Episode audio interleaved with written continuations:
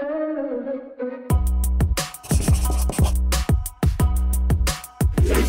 pense qu'on peut repartir de cette idée-là, justement, euh, et c'est ce qui, va intéresser le plus de monde au, départ, c'est cette action sur le vote Bruno Racine euh, pour le Grand Prix euh, de la ville d'Angoulême pour le 43e festival, si je me rappelle bien, la chronologie, là, pour 2022.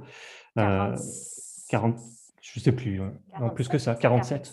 47, Ah oui, presque 50 ans, oui, c'est pour ça. 47e. 47. Merci, Marie, effectivement. Euh, donc, d'où vient, d'où vient cette, cette idée d'une action euh, de vote donc, je pour Bruno Racine? Voilà, donc du coup, euh, on est un petit comité de coordination. Actuellement, on est neuf. L'idéal serait qu'on soit 12. Ça, c'est dans les statuts, mais c'est pas si évident. Peu importe. Donc, nous sommes neuf. Et quand nous avons reçu le mail pour voter, et eh ben, voilà, il y en a un qui a dit Vous avez reçu le mail. Un deuxième qui a dit Qu'est-ce qu'on fait? Un troisième, il faut qu'on fasse une action parce que le FIBD, c'est vrai, est une caisse de résonance. C'est quand même euh, évident. Et euh, un peu euh, en réfléchissant comme ça dans l'urgence, parce qu'on savait qu'il fallait le faire très, très vite pour vite l'annoncer aux 1200 auteurs et autrices du groupe DAA avant qu'ils ne se mettent à voter. Donc, en fait, on a posté aussi un message en disant attendez avant de voter, mais il y en a qui avaient voté déjà, bien sûr. Mm. Euh, attendez, on réfléchit. Et donc, euh, voilà, nous, ce qu'on souhaitait, c'était ne pas mettre en avant un auteur ou une autrice en particulier, parce qu'on ne veut pas individualiser la question euh, de nos luttes au AA. Donc, c'est vrai qu'à un moment donné, on s'est dit, on va voter pour l'ensemble des autrices et des auteurs, mais ça n'aurait ça, ça, pas fonctionné. Donc, on est arrivé à l'idée du vote racine. D'accord qui, euh, je pense qu'il ouais, y a un truc qui est, qui qui qui est important de dire, c'est que euh, une fois qu'on a proposé cette idée du vote racine, euh, on l'a mis au vote de, de, de, la, de toute la communauté. et toute la communauté a, a, trouvé l'idée intéressante et surtout, n'oublions pas que ça nous permet aussi de mettre une, une pointe d'humour dans tout ça. de, de, voter. bien sûr qu'on vote pour, pour Bruno Racine parce que on a bien vu que le ministère euh, de la Culture, euh, les deux ministres qui se sont succédés, donc, donc M. Rister et Mme Bachelot, euh, sont bien empressés de mettre sous le tapis ce, rapport Racine, ou en tout cas de faire des grands effets de manche et des grandes annonces sur des choses qui étaient déjà en cours ou, euh, ou sur des choses mineures, et que sur les points les plus importants, ils ont été euh, gentiment mis sous le tapis. Donc c'est aussi pour leur rappeler que pour nous, ce, rapport Racine, le travail que Bruno Racine a fait, même si on n'est pas toujours tous d'accord sur tous les points, en tout cas, il permettait de mettre à un instant T la réalité de, notre métier, de ses difficultés, de ses, incohérences. Et que euh, voilà, ça a été. Enfin, la formation des AA et de tout ce mouvement, elle est quand même, euh, elle a quand même suivi, ou en tout cas, elle est apparue au même moment euh, que l'appel de Marion Montaigne à Franck Rister pour qu'il dévoile le rapport Racine que nous n'aurions pas eu d'ailleurs, euh, mmh. si, cet appel n'avait pas été fait à l'époque sur France Inter et n'avait pas été relayé euh, euh, par tous les, auteurs. Et les AA qui étaient en formation à ce moment-là sont aujourd'hui le fruit de, de, ces, comment dire, de, ce moment un peu politique qui s'est passé début 2020. En fait, quand les AA ont été formés, c'était pour bouger, pour donner un coup de pied dans la fourmilière. Et il se trouve que en quelques jours, euh, se sont agglomérés des centaines de personnes, mmh. d'autrices et d'auteurs. Et là-dessus, parallèlement, il y a eu cet appel de Marion au moment un peu avant le FIBD. Donc, nous, on s'est aussi emparé de ce moment-là en fait, pour communiquer. C'était parallèle au départ et ensuite, euh, il y a eu convergence là-dessus. D'accord. Il y a eu convergence là-dessus, mais comme il y a convergence avec d'autres euh, mmh. mouvements sur d'autres questions, parce qu'on n'est pas, on n'a pas l'idée si tu veux, de devenir un syndicat ou ce genre de choses. Hein. Mmh. Il y a ce qu'il faut, il y a le SNAC BD, maintenant il y a la Ligue qui est devenue un syndicat. Donc nous, c'est plutôt un peu l'idée de faire le coup de poing, tu vois, d'être là sur le moment. Alors c'est vrai que le FIBD nous sert de caisse de résonance. J'entends bien que ça peut être... C'est la seule. Voilà, ça peut être un petit peu désagréable pour eux parce qu'ils peuvent le prendre de façon personnelle. Ce n'est pas le cas, une fois de plus, que qu'aucun individu qui, qui, appartienne au FIBD dans l'institution ne le prenne pour lui ou pour elle parce que c'est pas du tout l'enjeu. En fait, on n'en veut à personne. Et au contraire, on aime vraiment, enfin, je le dis là, j'en profite, j'en aime beaucoup le FIBD. Donc, c'est aussi pour ça. Et c'est vrai qu'ils ont fait des efforts en plus depuis plusieurs années. Moi, je pense notamment en 2016 à la question des autrices, du collectif des créatrices de bande dessinée contre le sexisme, etc. Donc, oui, mais euh, on peut toujours avancer. Les auteurs vont être rémunérés, il me semble, pour le prochain, euh, pour, pour tout ce qui est intervention, euh, par contre. Alors, pour l'instant, pour l'instant, on a. Écoute, tu nous l'apprends parce que non, je, je... personnellement, j'ai pas vu passer. Je suis pas sûr exactement, mais il, me semblait qu'il y avait eu. Alors, si on veut parler vraiment en ce sens. Ouais, si on veut parler vraiment du travail des AA et de ce que nous, on a pu fournir, donc comme le, disait Marine, on, est les enfants de, finalement de toutes les luttes qui ont mmh. commencé depuis pratiquement les états généraux de la BD, en fait. Euh, et on est euh, un groupement euh, non structuré. Et c'est volontairement qu'on est mmh. non structuré. Euh, on n'est pas une association, comme disait Marie, on n'est pas une association, on n'est pas un syndicat, on est voilà, on est on, est tous libres finalement de, de, de, représenter les AA comme on le souhaite. Euh, maintenant, en cette année et demie quand même euh, qui s'est passée, on s'est fédéré autour d'une chose, et c'est bien que tu en parles, on s'est fédéré autour de notre charte, la charte des AA. La charte des AA, c'est ce qui aujourd'hui nous donne finalement notre légitimité parce que c'est quelque chose qu'on a produit complètement de A à Z entre nous. Euh, c'est quelque chose qui a été mis plusieurs fois au vote. Chaque, euh, chaque article en a été mis au vote et euh, cette charte, elle est pour que les auteurs puissent enfin être rémunérés quand ils se déplacent en festival, car il ne faut pas l'oublier, nous ne sommes, nous ne sommes pas rémunérés pour venir faire notre travail le week-end euh, sur des temps familiaux. Euh, avec toute la, fatigue et le temps qui, qui, le, temps de non-travail effectif euh, qui, sur, lequel ce, temps de représentation est pris, et que notre demande, la principale, c'est quand même qu'aujourd'hui, quand on doit se déplacer tous les week-ends pour aller aux quatre coins de la France, avec des gens qui font bénévolement euh, la, mise en place de leur festival, euh, nous, nous ne sommes pas bénévoles. Et nous avons toujours été... Euh, enfin, en gros, il y, a des habitudes qui ont été prises par rapport à ce qu'est la dédicace. et on s'est retrouvé à un moment emprisonné par rapport à ça. Et mmh. aujourd'hui, bien sûr qu'on a des luttes qui sont beaucoup plus importantes à mener et, qui, nous permettraient de, euh, d'arriver à, ce qu'on souhaiterait, c'est-à-dire tout simplement qu'on considère que ce qu'on fait est un métier.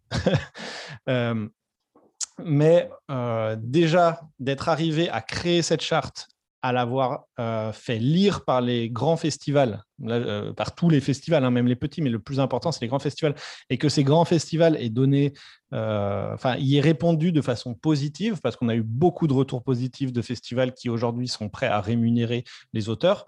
Euh, et auquel nous, on est prêt à leur décerner après une première ou deux années euh, d'exploitation et de test, leur décerner un label euh, pour dire ce festival est juste envers les auteurs, ce qui nous semble quand même important aujourd'hui. C'est important aussi que les, gens qui aillent en dédicace sachent que quand ils vont voir un auteur, bah, l'auteur a été bien accueilli et rémunéré pour le temps qu'il prend et que voilà, c'est important d'avoir ce label. Donc aujourd'hui, ce, qui nous, caractérise, nous, les AA, euh, aux yeux des pouvoirs publics, entre parenthèses, c'est que c'est nous qui avons créé ce cette charte. Mmh. Euh, alors aujourd'hui, dans les dernières annonces, euh, ce qui nous a, en tout cas moi personnellement, là, je veux dire moi personnellement, je ne vais pas dire au nom des A, je veux dire moi personnellement, ce qui m'a choqué, c'est que euh, dans les dernières annonces de Roselyne Bachelot, où justement ils vont tester apparemment une rémunération partielle pour les auteurs en dédicace, à aucun moment nous n'avons été contactés mmh. pour bah, déjà peut-être simplement amener nos réflexions, amener notre expertise, parce que pendant, ça nous mmh. a pris un an quand même à écrire cette charte. Elle n'est pas sortie de nulle part, elle n'a pas été euh, pondue euh, comme ça. Et, ça, c'est un, je pense, c'est un des points pour lequel les, sur lesquels les AA se sont fédérés, en tout cas. C'est ce fait de, dire à un moment, vous ne voulez pas entendre notre avis, bah, nous, on va vous le dire quand même, et on va le dire fort, et on va le dire avec des actions euh, ponctuelles ou spontanées. Ce que je trouve au demeurant euh, la pertinence de notre groupe, donc je suis d'accord avec euh, tout ce que vient de, dire euh, Cédric, néanmoins, c'est que si le ministère l'a pas entendu, des gros festivals l'ont entendu. Mmh. La semaine prochaine, on parle un peu de nous aussi, pour le coup, je suis invitée à Amiens au festival mmh. euh, sur la table ronde des journées professionnelles pour parler en fait de la place des auteurs et des autrices euh, pendant les festivals et c'est la question de la charte, la question de la rémunération, mais pas que parce que la charte ce n'est pas que la rémunération. Donc et il y aura dans cette mmh. table ronde, euh, donc je serai la seule autrice, mais il y aura quelqu'un du SO BD, quelqu'un de BD Boom, voilà et peut-être aussi du festival de Lyon, donc des, des festivals importants qui eux se sont penchés par parce que eux ont compris qu'il fallait peut-être s'interroger par rapport aux premiers concernés, ce qu'effectivement le ministère n'a pas fait pour le coup, en, se disant tiens, si de temps en temps euh, on donnait un peu de sous, euh, voilà, quand ils vont en festival. En fait, nous, on, leur a fait, on a fait, on l'a créé cet outil point par point. Donc, euh, il est en ligne, tout le monde peut, peut, se l'approprier, peut... c'est pas compliqué quand même. Surtout que voilà, le ministère avait auditionné euh, deux d'entre nous euh, il, y a, il y a quelques mois. Bon, enfin, il y a un manque de suivi en fait dans, ces, dans, les bureaux. on a du mal à comprendre et tout ça s'éparpille. Alors que nous, on a pris les choses en main. Alors sur des sujets qu'on pourrait trouver connexes et annexes hein, par rapport à notre, à notre projet. Oh, profession. Il n'empêche que c'est quand même un sujet euh, qui a pris ces dernières années de plus en plus d'ampleur parce que comme nos, conditions générales euh, se sont euh, détériorées, le sujet des festivals et des dédicaces, euh, où, enfin, je veux dire, si tu lis la charte, on a quand même, on a eu quelques fous rires hein, quand on l'a écrite, on parle des toilettes. Ah, il y, a quelque chose qui est vraiment important euh, de, souligner, c'est que c'est que qu'on soit d'accord avec tous les points ou pas du, du rapport Racine, il a été à un moment l'instantané des injustices euh, et de certaines choses qui sont soit euh, incohérentes, soit intolérables euh, dans, notre, dans notre métier, et que surtout, il a amené des possibilités d'améliorer ces statuts. Il a posé clairement, et surtout, il a dit clairement que c'était à l'État, que c'était au gouvernement de légiférer là-dessus en tout cas, ou si c'était, ou, si c'est pas de, légiférer, en tout cas, c'est de, de, de, à un moment, euh, de mettre les gens autour d'une table et de prendre des décisions. Et c'est ce que l'État c'est ce que le ministère de la Culture a toujours refusé de faire parce qu'il euh, ne faut pas oublier que euh, le président du SNE euh, n'a pas manqué de leur rappeler que, s'il devait légiférer sur le, sur le, droit d'auteur, il fallait qu'il le fasse en tremblant. Ça veut bien dire ce que ça veut dire. C'est même plus qu'une menace. Mais voilà, aujourd'hui, on, en est, là. C'est-à-dire qu'on a des propositions avec lesquelles, même si on n'est pas tous d'accord sur certains points, on est d'accord sur le fond. C'est-à-dire qu'il faut que notre situation s'améliore, il faut qu'on soit qu'il y qu'il y ait plus de justice sociale dans les rapports entre les éditeurs et les auteurs. Euh, et euh, comme le disait euh, Marie, oui, la charte des festivals, c'est connexe et annexe, mais c'est déjà une première bataille et c'est déjà potentiellement une première victoire pour les auteurs. C'est-à-dire que pour une fois, on a pris notre, notre euh, destin en main et on a dit ça, on n'accepte plus. Nous n'acceptons plus collectivement d'aller en dédicace gratuitement euh, dans des conditions parfois euh, sanitaires délétères. Du, du, côté des éditeurs, il ne faut pas oublier qu'il y a deux syndicats aussi.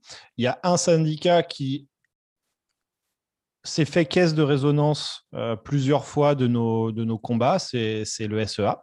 Euh, le syndicat des éditeurs alternatifs, si je ne me trompe pas. et euh, il y a un autre syndicat qui, lui, ne veut absolument pas entendre parler d'une quelconque évolution, de... parce qu'ils sont très contents de la façon dont ça se passe et des gains qu'ils euh, peuvent en tirer, c'est le, SNE. Et je pense que le SNE a peur de s'engager sur cette histoire des festivals parce que ça serait concéder une victoire aux auteurs et qu'à partir du moment où, euh, enfin, faut pas oublier, c'est des grands carnassiers. Hein, donc, euh, donc eux, quand ils commencent à sentir le sang, c'est que c'est que c'est qu'il va se passer quelque chose de bon. Ils n'ont pas envie que nous, on commence à sentir leur sang parce que sinon, on va avoir envie de croquer dedans. Euh, je sais pas si. Alors moi, je dirais pas les choses comme ça, mais bon. ce que, oui, c'est-à-dire qu'à part ça fonctionne très bien pour le SNE parce que c'est vrai que quand on va en festival, je reviens sur la dédicace et la vente de livres, du coup. Qui va gagner de l'argent? Le libraire qui est présent et effectivement l'éditeur euh, qui vend ses livres par le biais de l'auteur ou de l'autrice sur place. Euh, donc, quand on nous dit ça nous fera de la pub, ouais, c'est super. Euh, en attendant, dans ces moments-là, je parle bien des auteurs et des autrices qui sont sous contrat éditoriaux. Hein. Je ne parle mmh. pas effectivement des, des, gens qui s'autoproduisent et s'autopublient, parce que c'est encore un autre, un autre sujet. Euh, donc, effectivement, quand euh, euh, ben, on vend du bouquin gratos, quoi. Tout, tout, le monde, tout le monde y gagne à part nous. Donc, euh, sans parler de sang et de grands carnassiers, euh, voilà, c'est l'idée quand même. c'est l'idée quand même.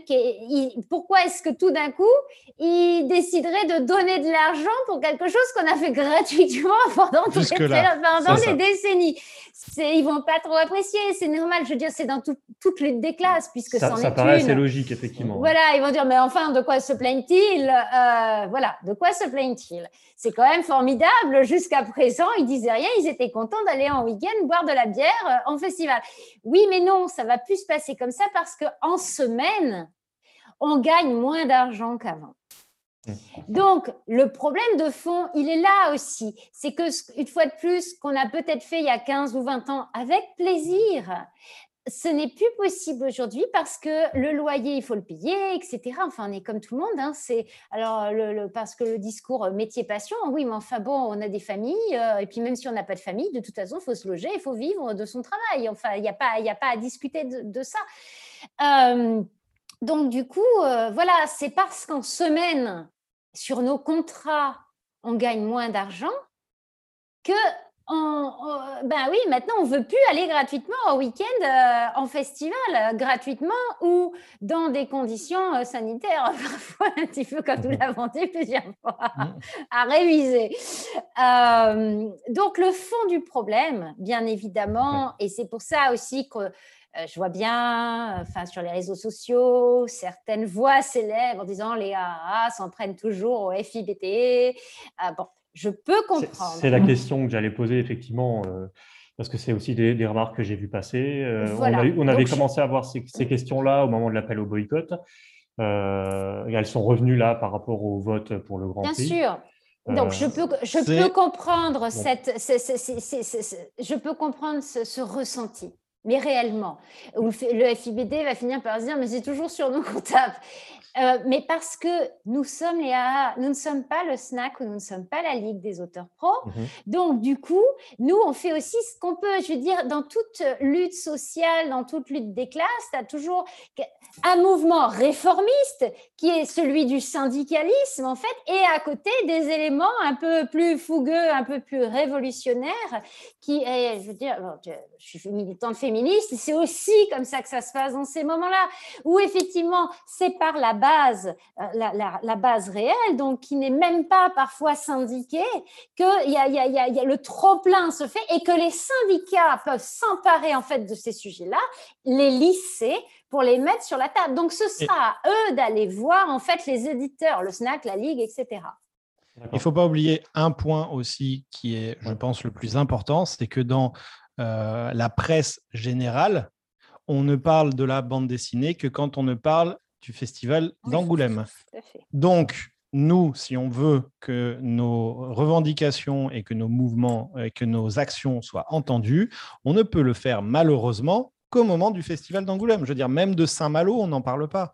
Le, personne ne parle du, Grand Prix de Saint-Malo à la télé ou, euh, où il n'y a pas une journée Saint-Malo sur France Inter. La bande dessinée pour le grand public n'existe qu'un jour, dans, enfin qu'un week-end dans l'année. Bon, alors là, il y a pandémie évidemment, mais disons le dernier week-end de janvier, une fois par an, et ça se passe à Angoulême. La bande dessinée dans, dans l'imaginaire collectif, c'est ça, c'est Angoulême fin janvier. Et il ne faut pas oublier que niveau publicitaire, euh, si, si, si, on doit réfléchir comme ça, niveau publicitaire, le fait de demander le, le, vote Racine pour le Grand Prix d'Angoulême, c'est aussi peut-être permettre au grand public d'en entendre parler. Parce que euh, s'il y a un gros titre qui sort dans Le Monde ou, euh, euh, dans je ne sais pas quelle Libération ou je ne sais pas, disant les auteurs de, de bande dessinée cette année ont décidé d'élire la personne qui a écrit un rapport parlant de, de, des incohérences de leur statut, peut-être qu'on va commencer au moins une autre fois que pendant le dernier week-end de, janvier à parler du statut des auteurs et des incohérences du statut des auteurs grâce à ça. L'idée, c'est de mettre la question sous le regard du grand public, hors, de simplement ce week-end de janvier, en fait. Oui, ça, que, ça, que ça devienne vraiment une, question politique plus globale, oui, comme, vous essayez de le faire depuis, depuis plusieurs années, finalement. Oui, façon à nous, au AAA, de fonctionner. C'est-à-dire que, voilà, et qu'en plus, on le fait en prenant à chaque fois l'audience de l'ensemble des gens qui sont à OAA. Et l'ensemble des gens qui sont à c'est très simple, c'est l'ensemble des gens qui sont sur le groupe Facebook des AAA, euh, le groupe secret, machin. Voilà, mmh. donc, euh, et, qui, y a, donc, je disais, il y a 1200 auteurs et autrices aujourd'hui. On n'a jamais réussi à, fédérer autant de monde. À fédérer autant de monde. Euh, je, je, me permets juste un parallèle. Pour moi, les AAA, et c'est pour ça que je suis bien aussi, ressemble beaucoup dans son fonctionnement au collectif des créatrices de bande dessinée contre le sexisme et qui ont réussi des choses en 2015, 2016, 2017. voilà, il y a un historique là-dessus et parce qu'on avait ce même fonctionnement. Alors, on n'est pas à 1200, on est 250, mais on en est déjà fort heureuse. Mais c'est surtout qu'on a fait le coup de poing et qu'on a fait le buzz et que la presse s'est intéressée à nous. Et depuis 2015-2016, les gens se disent ah mais il y a des meufs dans la BD que ce soit Léa ou le collectif, peu importe, ce, ne sont ni le snack ni la ligue qui, eux, font beaucoup de boulot, mais à un autre niveau, à un autre mmh. étage, dans d'autres espaces, dans d'autres lieux. Et on ne veut absolument pas les remplacer ou se substituer ou dire on voudrait être pareil. On sait très bien que notre seule valeur et que notre seule force, c'est justement d'être un petit peu à la marge. Et des fois, ils ne sont pas d'accord avec nous, d'ailleurs, euh, les mmh. uns ou les autres hein, nous le disent on n'aurait pas fait comme ça, ou quand même, c'est un peu, vous bousculez un peu ce qu'on est en train de mettre en place. Oui, mais peut-être qu'en le bousculant, ça va les faire réagir plus vite. Mm, mm. Tu vois, donner un peu de, d'essence dans le moteur. Quoi. Parce que pour en venir à...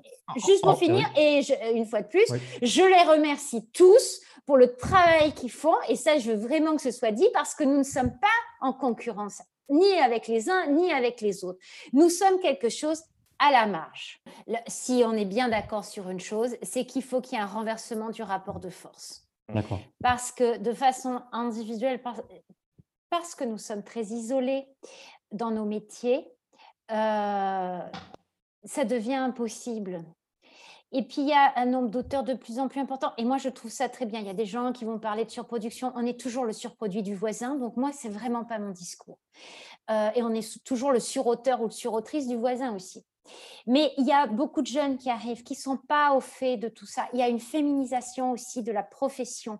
Alors là aussi, qu'on ne me fasse pas dire le contraire de ce que je suis en train de dire. On sait très bien que quand une, une profession est féminisée, c'est parce que avant, avant, c'est dans l'autre sens, le mécanisme est antérieur. C'est parce que la profession s'est paupérisée que, cette même profession, en fait, se féminise parce que les hommes laissent la place. C'est structurel, hein, ça, dans tous les. c'est un fait sociologique.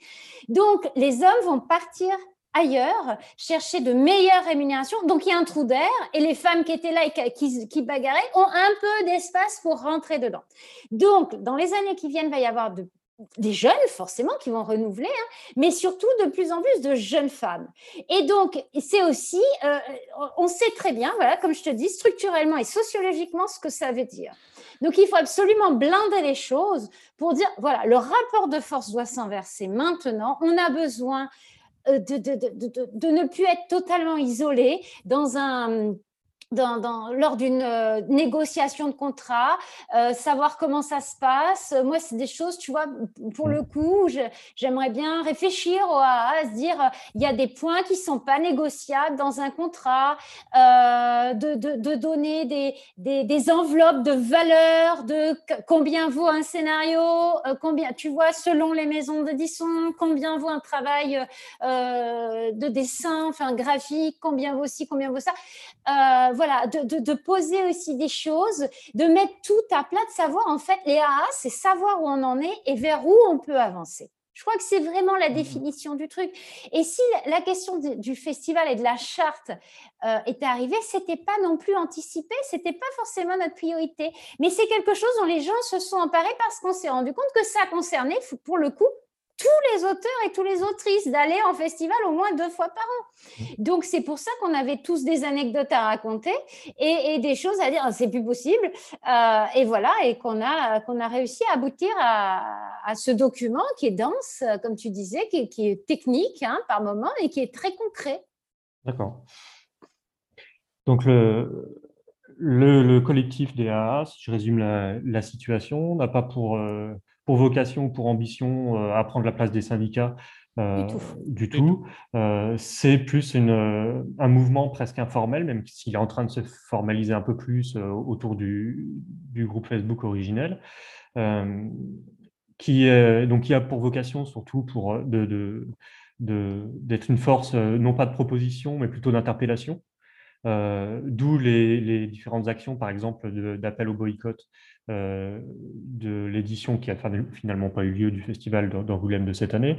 Euh, là, l'appel euh, à voter Bruno Racine pour remédiatiser et repolitiser ce, rapport qui a été, donc selon vous, deux fois enterré. Donc, force d'interpellation pour ensuite permettre finalement d'ouvrir une brèche et euh, permettre aux syndicats, aux autres organisations euh, d'entrer dans cette brèche et, pouvoir euh, enfin discuter plus concrètement et avec plus de force avec les pouvoirs publics, avec les, les maisons d'édition, j'imagine également. Si, tout ça, si tout ça arrive, Qu'est-ce que vous deviendriez euh, Alors, en fait, on ne sait pas. Comme je te dis, on a, fait des, euh, on a créé des statuts parce qu'on s'est rendu compte que ça devenait important. Parce que même nous, à la, coordination, des fois, on a des coups de mou et puis on a des vies. Donc, les uns après les autres, tu vois. Il y a une et donc, pandémie. là, et il faut, il, faut, tu vois, tourner, il faut du sang neuf aussi. On s'est dit que ça, c'était super important. C'est-à-dire qu'à un moment donné, quand c'est toujours les mêmes personnes pendant cinq ans, admettons, euh, ça, tu vois, une routine s'installe et donc ce, que, ce, côté coup de poing, force, euh, tu vois, d'interpellation se perd. Ça, c'est là, c'est pareil, c'est comme dans toutes les luttes, nous le mmh. savons. Donc, on a vraiment fait ces statuts. Après, je crois que ben, dans deux ans, ce sera probablement aux gens qui nous auront remplacés de décider ce qu'ils feront des AA. Mmh. Tu vois, il y, y a, ça, on n'a pas, pas de projet à long terme de savoir ce que nous allons devenir parce qu'en fait, un, jour de décembre, un, de, d'entre nous s'est réveillé et allait demander à un autre d'entre nous, là, il y en a marre, on fait quoi? Je dis, ils étaient deux à la base, tu vois, on est 1200. Mmh. Et, euh, et, et, à court terme, à, suite, après, le, euh, après l'appel au, vote Bruno Racine, euh, s'il n'y a toujours pas d'ouverture de la part bah, des pouvoirs publics. Ouais, alors s'il n'y a, a, pas de nouvelles propositions, s'il n'y a, pas de nouvelles propositions, déjà on sera, on sera, on sera pas très content. Donc on va continuer à, on, va continuer à donner des coups de pied dans la fourmilière jusqu'à ce que, jusqu'à ce que ça commence à gratter un petit peu. après nous, vous iriez jusqu'à quel type d'action? en, fait, je ne peux pas te, te dire parce que c'est c'est pas nous qui décidons. C'est-à-dire que comme on disait tout à l'heure, il y a un truc que je voudrais redire, c'est que c'est qu'on est un groupe de coordination qui pouvons proposer des idées, mais la plupart des idées qui sont mises en place ne sont pas forcément proposées par nous, elles sont proposées sur la page et elles sont reprises. Si on voit qu'il y a un gros engouement derrière, on reprend, on, formalise, on en discute avec la personne qui a proposé l'idée et puis on en, fait une action. Aujourd'hui, quelle action on serait en capacité de, faire ou de ne pas faire? Je ne sais pas. Justement, on vous laisse un petit peu de surprise. Nous, on a plein d'imagination Hein. C'est notre métier d'être imaginatif, donc vous inquiétez pas. Oui, puis en euh, plus, si on le dit après, tu vois, on va nous attendre au tournant. Notre force, c'est la surprise. Et vous envisageriez des actions aussi par rapport aux éditeurs? On verra. C'est pas, pas, pas inimaginable en tout cas. Non, mais rien n'est inimaginable en fait. Voilà, c'est ce qui nous paraît pertinent à un moment T. Et tu sais, on n'anticipe pas forcément ces choses-là. On a, on, a plein de, on a plein de groupes de réflexion sur différents sujets. Euh, qui concernent notre statut. Et quand il y a quelque chose qui sort par rapport à ce sujet-là, on active le groupe pour savoir bah, qu'est-ce qu'on fait, euh, quelle est votre expertise là-dessus, qu'est-ce qu'on peut lâcher là-dessus, euh, parce que là, il y a ça qui est en train de se mettre en place. Donc, voilà, on, a des groupes de veille, on est nous-mêmes un groupe de veille en fait. Les, luttes collectives, c'est la seule chose qui fonctionne. Et nous sommes, je, l'ai déjà dit, mais je le répète, nous sommes, nous sommes une profession où on s'isole réellement, parce que la profession d'elle-même est une, profession où souvent on est venu là parce qu'on n'aime pas trop la hiérarchie, parce qu'on aime bien être tout seul, parce qu'on c'est des caractères, hein, les auteurs et les autrices. Je veux dire, moi, je, suis, je ne fais absolument pas d'angélisme, en fait, sur mes collègues, euh, sur la profession générale, mais cet isolement fait que on se retrouve seul face à des situations où si on n'est pas plusieurs, il est le, pot de fer, le pot de terre. Hein. Mm, mm. On voit tous les jours des collègues avec mm. des carrières, hein, pas, pas, des gens qui débutent, mais des gens qui sont là depuis longtemps. Euh, qui abandonnent, et c'est très triste. Et pourquoi ils abandonnent C'est pas parce qu'ils en, ont marre de dessiner. Hein. Euh, c'est tout simplement, c'est quand même un métier euh, de galérien par moment. Et je le dis en plus en tant que scénariste, je suis absolument consciente de la fatigue euh, physique des personnes qui dessinent, mais fatigue physique réelle, je veux dire des, des, douleurs articulaires qui arrivent avec les années, dans le dos. Enfin, il y a tout ça aussi dont on parle pas. Euh, donc, euh, nous, les scénaristes, on peut avoir une fatigue intellectuelle. Enfin, c'est pas elle n'est pas identique. De toute façon, ça, c'est le réel. Non, mais il y a une souffrance. Euh, je ne minore pas une fois de plus, voilà, nos propres souffrances. Mais donc, il y a des collègues qui abandonnent. après des carrières et, ils disent pourquoi ils abandonnent et c'est vraiment c'est triste en fait c'est très triste et, et, certains collègues en plus se sont formés au dessin très jeunes donc c'est difficile aussi pour eux à 40, 50 ans euh, de, retrouver un emploi. Enfin, on arrive dans des situations sociales par moments individuelles euh, vraiment, euh, vraiment dures, vraiment dures. Et ça non plus, les gens ne s'en rendent pas compte parce que ça fait rêver d'être auteur et autrice et de savoir dessiner. Oui, mais qu'est-ce qui se cache derrière ça? Sans parler, on peut faire le petit point famille aussi. Hein, voilà. Euh, le nombre, euh, on le sait, hein, de, séparations euh, dans, les, dans les couples où il y a un auteur et pas forcément une autrice ou inversement une autrice et pas forcément un auteur parce que c'est des, des journées extrêmement longues, des fois avec, sans même parler des festivals, où effectivement, quand tu dois boucler, etc., bah, tu passes tes week-ends, tes nuits, il y a des gens qui s'épuisent à ça. Euh, et que ça peut voilà, créer des, conflits, euh, bien évidemment, familiaux, de couple. Euh, donc, tout ça, c'est quand même notre quotidien, notre réel. Moi, je voudrais parler d'une vraie aussi souffrance psychologique dont on parle assez peu souvent, qui est celle du contrat suivant. Oui. Ça, c'est quelque chose qui est. nous n'avons aucune sécurité dans nos métiers de signer un contrat une fois qu'on a fini notre projet actuel. Euh, et c'est des projets qui nous demandent, comme l'a dit Marie, qu'on soit scénariste ou surtout dessinateur, euh, c'est des projets qui nous demandent des jours qui nous font. Ma, compagne est, dessinatrice de BD, elle fait des journées de 10 heures tous les jours, sans week-end, sans vacances. Lucie, elle travaille 70 heures par semaine en général. Euh, moi, du coup, je travaille un peu moins parce que je m'occupe de mon fils, mais il y a beaucoup, beaucoup, beaucoup de stress psychologique de se dire qu'est-ce que je vais faire après et surtout est-ce que je vais avoir le temps de monter? Il faut monter un dossier alors qu'on est encore en train de, finir le, projet précédent sans être sûr que ce dossier sera accepté par un éditeur derrière. Nous, en tant que scénaristes, Marie et moi, je pense que euh, on, est en contact avec plein d'éditeurs différents, plein de dessinateurs. On a toujours des trucs qui tournent, on a des, vieux dossiers qui dorment. Et puis un jour, il y a un auteur qui arrive, un éditeur qui arrive. Et puis ce vieux dossier qui est là depuis 10 ans, paf, d'un coup, il reprend la lumière. Donc tout, le travail qu'on peut faire en amont, en fait, sera toujours utile euh, dans le futur. Mais ça reste une galère folle c'est un état de stress. Hein. Euh, les, mois blancs, moi, je connais encore. Hein. De, 2011, de, mon début, j'ai commencé en 2009. De 2009 à 2017, je n'ai signé que trois contrats.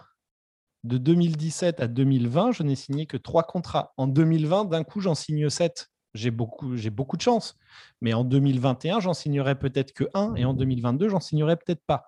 Et ça, c'est un vrai stress parce qu'on ne peut pas faire de projet on peut pas, à part si on a euh, un album qui fonctionne et qui se vend très bien, et là tu te dis, ah chouette, je vais pouvoir peut-être m'acheter une maison ou, euh, peut-être prendre des vacances au moins une fois dans ma vie. Mais c'est, on a un vrai stress psychologique du fait de jamais savoir de quoi le lendemain va être fait. Et ça, c'est quelque chose euh, dont les éditeurs se nourrissent. Enfin, en tout cas, là, quand je parle des éditeurs, je parle des maisons d'édition. Les maisons d'édition se nourrissent de l'insécurité des auteurs par rapport à leur avenir parce que c'est ça qui permet derrière de faire passer des, des, contrats ou des, des, rémunérations euh, basses. Euh, si tu ne le fais pas avec moi, euh, il y en a d'autres derrière qui. Il y en a d'autres qui vont le faire à ta place et tu es hors du game. Alors, moi, maintenant, je suis arrivé dans un. Là, je te parle personnellement, je suis arrivé dans un, dans un truc où l'éditeur qui me dit ça, je, je réponds bah, écoute, vas-y, va chercher quelqu'un d'autre. Maintenant, si tu veux mon savoir-faire, tu t'adresses à moi et on négocie des choses qui sont justes. Mais si, tu me sors le truc de j'en trouverai un autre, bah vas-y, va en trouver un autre. Moi aussi, je trouverai un autre éditeur, il n'y a pas de souci. mais pour beaucoup d'auteurs, ce stress psychologique est là. Moi, je pense à des auteurs, je connais des auteurs qui sont sur des séries qui ont fait huit tomes. Ils arrivent à leur, à leur, à leur huitième tome où l'éditeur, une semaine avant la sortie, lui dit Bon, bah, ça sera le dernier. Eh oui, euh, c'est ce qui on, en connaît tous des copains à qui c'est arrivé. Ils sont sur une série, ils ont fait 4-5 épisodes et, à 10 dernières, euh, à 10 pages de la fin, on leur dit bon bah faudrait en fait ta fin, euh, elle la fait pas ouverte. Ta fin, c'est la fin de la série parce que, là, le tome précédent, il s'est vendu qu'à un dixième des ventes du premier. Donc, on a fait le calcul et puis on, y perd plus d'argent qu'on en gagne. Donc, ciao. Et là, le mec, il se retrouve à, à 10 pages de la fin de son dernier album. Euh, avec rien de prévu pour la suite parce qu'ils ne pensaient pas que ça allait s'arrêter du jour au lendemain. Et ça, c'est des réalités de notre métier, en fait. En fait, cette dégradation des, de, nos conditions de vie date aussi de l'effondrement de la presse BD, on le sait très bien, hein, puisque mmh, mmh. les, auteurs et les autrices, alors là on peut dire auteurs parce qu'elles n'étaient pas très nombreuses, euh, étaient payés en fixe. Donc ça, ça a disparu pour 90% d'entre nous, le fixe. Et euh, maintenant, on ne vit plus du tout de nos droits d'auteur ou d'autrice, on vit euh, des avances sur droit. Et il y a quand même des questions qui se posent sur le point de 1, donc c'est Cédric là qui va m'aider le... Du moment où il fait du bénéfice, c'est-à-dire à partir du moment où il a remboursé deux fois son investissement. Voilà, et donc ce point-là, on aimerait que ce soit quelque chose dont nous ayons connaissance dans nos contrats, par exemple, parce que, ça ne correspond pas au moment où on touche nos droits à nous. Donc pourquoi il y aurait ce décalage entre le retour à zéro, je dirais, de l'éditeur, et le moment où l'auteur ou l'autrice euh, commence à, payer, à, recevoir rémunération? Du coup, on toucherait, euh, on sait très bien qu'actuellement les ventes de bandes dessinées moyennes, moyennes sont entre euh, selon les, je pense à Xavier Libert qui s'occupe de ce genre de choses, etc. Ou mm. même toi, Frédéric, entre 1800 et 3000 ventes par bouquin. Alors, bien sûr, il va y avoir un Astérix. Et, bien sûr, euh, bon, il y en a qui vont se vendre à 100. Mais disons que c'est sûr qu'à ces ventes-là, admettons euh, même 3000, on touche pas de droit d'auteur là-dessus. Mais pourquoi est-ce qu'on en toucherait euh, On sait que, admettons que ce soit vers 6000, 7000 ventes, et on, est nombreux encore à pouvoir y arriver. Et pourquoi on ne toucherait qu'à 15 000, tu vois? Qu'est-ce qui se passe au milieu? Alors, euh, là, il y, a, un point. là, là, on a des trucs assez techniques et des trucs pour lesquels moi, je me euh, mais enfin, je me bats beaucoup à l'intérieur pour euh, parler de tout ça. Parce que moi, ça fait des années que, que, que, je dis aux jeunes auteurs qui commencent, les éditeurs ne vous donnent pas de l'argent magique. Quand un éditeur propose une somme pour faire un album, il a sorti un fichier Excel dans lequel il a le coût de l'impression, le nombre d'exemplaires qui va sortir, la gamme dans laquelle il va sortir l'album, euh, le prix de l'album. il fait tout ça et à un moment, il arrive sur un prix de revient. Et ce prix de revient, il a un petit outil qui lui permet de calculer, bon, si je donne 20 euh, 000 euros à l'auteur, euh, je me rembourse au bout de 3200 exemplaires. Si je lui donne 15 000 euros, je me rembourse au bout de 2800 exemplaires. Un truc du style, hein, je, fais large. il a un truc qui s'appelle un compte d'exploitation. Et aujourd'hui, quand un, auteur reçoit un contrat d'édition, le compte d'exploitation qu'a fait l'éditeur devrait être euh, lié. Parce que dans ce compte d'exploitation, il y a des choses qui sont extrêmement importantes. Il y a la part de pourcentage que prend l'éditeur sur, sur la vente du livre. Ça, si on ne la demande pas, on ne peut pas imaginer. Euh, un truc très simple, tu as des éditeurs, ils vont prendre 18% sur la vente du livre, tu as d'autres éditeurs, ils vont en prendre 25%. OK?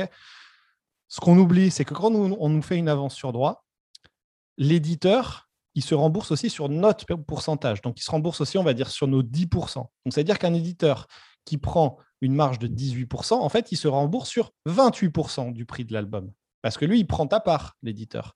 Donc, un tiers du prix de l'album revient dans la poche de l'éditeur. Et nous, ils nous font toujours le calcul de oui, euh, euh, un éditeur, si tu lui demandes, euh, il va te dire oui, mais moi, je touche que 18%. Non, c'est faux. Déjà, tu touches tes 18% plus mes 10% à moi, donc tu touches 28% sur la vente d'un album. Mais ça, c'est des choses qui rentrent dans le calcul que l'éditeur fait. mais c'est vrai que c'est un peu technique, oui. C'est jusqu'au remboursement des ventes. Mais ça, c'est des choses que l'éditeur, euh, il, sait parfaitement. Ce sont des informations qui sont ultra importantes et qu'il ne donne pas aux auteurs. il y a des points de fond euh, aujourd'hui dans les relations entre auteurs, éditeurs euh, qui, et festivals. C'est vraiment des points de fond. Hmm. dont on ne parle jamais. Et en fait, quand tu demandais tout à l'heure par rapport au rapport Racine et par rapport à cette interpellation, c'est vrai que, en fait, c'est ces points-là qu'on voudrait qu'ils soient mis sur la table et qu'ils soient mis sur la table par, par, par euh, le, pas forcément le législatif, mais en tout cas l'exécutif. Mmh. Et aujourd'hui, nous, je pense que tout ce qu'on demande, c'est euh, mettons-nous tous autour d'une table avec un juge euh, de paix finalement qui soit capable à un moment d'arrêter des choses et de dire à partir de maintenant, nous considérons que cette pratique n'est plus autorisée ou n'est plus acceptable et donc euh, elle ne doit plus apparaître dans un contrat d'édition, par exemple. Mais ça, si on nous dit faut que vous le discutiez entre les éditeurs et les auteurs, faut pas oublier qu'aujourd'hui, la relation entre les éditeurs et les auteurs, elle est, c'est germinal. On discute en un contre un entre l'employeur, l'éditeur et l'auteur il n'y a pas d'accord cadre, il n'y a pas d'accord de, professionnel, si tu veux. C'est le Far West. Je vais finir là-dessus, mais putain, on manque de respect dans ce métier. On manque de respect de la part des gens avec qui on travaille. Et ça, c'est le point qui aujourd'hui nous. Enfin, Marie, tu, diras si j'ai raison ou pas, enfin, si, tu es d'accord ou pas, mais je pense que c'est le point aujourd'hui qui fait qu'on est tous euh, bah, qu'on s'est, on s'est, on s'est, on s'est hum, fédéré autour des AA, c'est pour dire il y en a marre, euh, il y en a marre qu'on nous respecte pas en fait. Moi, je suis vraiment contente parce qu'on a réussi ce qui n'avait pas été réussi. C'est-à-dire, voilà, fédérer un ensemble d'auteurs et d'autrices la plupart du temps aussi seniors, parce qu'il faut, je reviens là-dessus parce que j'aime pas minimiser tout ça et je crois que c'est important. On sait qu'il y a des écoles dans la bande dessinée, qu'il y a des clans, qu'il y a des groupes, qu'il y a tout ça. Et là, le fait que qu'on appartienne aux indépendants, à l'alternatif, aux grosses boîtes mainstream, on est tous là et dans le même sens. Alors on, on, va dans, sur, le même chemin, on avance.